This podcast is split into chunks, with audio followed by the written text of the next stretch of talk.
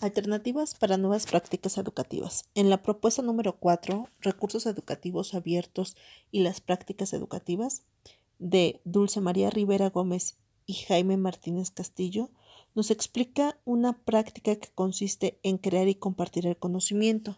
Nos explican del movimiento educativo abierto que tiene por objeto crear una cultura de la contribución. Parten de la idea de que el conocimiento es un bien público, señalan que el conocimiento debe ser usado, reusado y compartido para poder llegar a más personas que no tienen fácil acceso a la educación. Los recursos educativos abiertos, REA, es un material digitalizado de forma libre y abierta a los estudiantes, educadores y autoridades para utilizar y reutilizar en la enseñanza, en el aprendizaje y en la investigación. Una de sus definiciones puede ser que es el uso libre de los recursos producidos por la comunidad académica y científica, respetando su autoría, pero permitiendo su uso libre. Los recursos educativos abiertos pueden ser modificados por los usuarios y se pueden mezclar con otros recursos.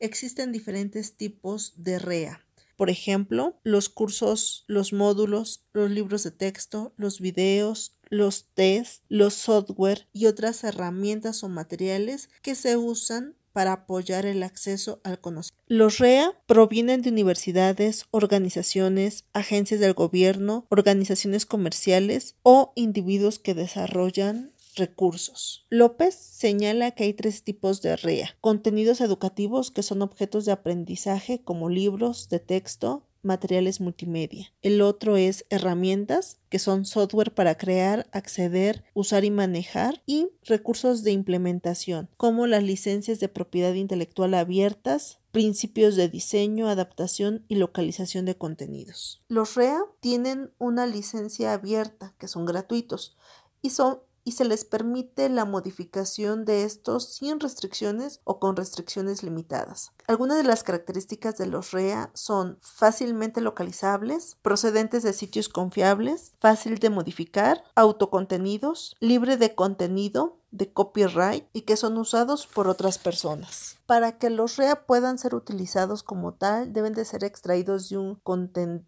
deben de ser extraídos de un contenedor de REAS, estar publicado bajo una licencia de contenido abierto y sea colocado claramente el señalamiento de esta licencia abierta. Los REAS se encuentran en repositorios digitales, que es un sitio web en el que se pueden almacenar y mantener información digital formada, ordenada y organizada. Las prácticas educativas abiertas, PEA, representan las actividades con las cuales los educadores usan los REA en las aulas y en la investigación. Según Burgos y Ramírez, hay cuatro fases para movilizar el conocimiento y apropiarse del, del REA.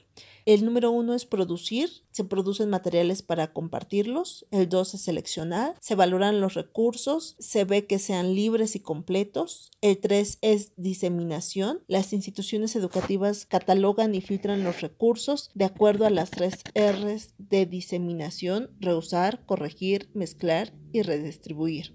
Y por último, la movilización. Se propagan y comparten nuevas ideas en el contexto de educación por medio de nuevos temas y recursos. Por su parte, Glasserman establece fases para determinar la práctica educativa, que consiste en identificar el recurso educativo abierto, la planeación de la instrucción, la organización de actividades, la dirección de las mismas y la evaluación de las actividades. La importancia de los REA es porque un gran número de personas tiene la oportunidad de tener estos recursos de calidad digitales de manera gratuita y apoyan los procesos de enseñanza-aprendizaje. Es la nueva forma de generar y compartir conocimientos en un mundo globalizado.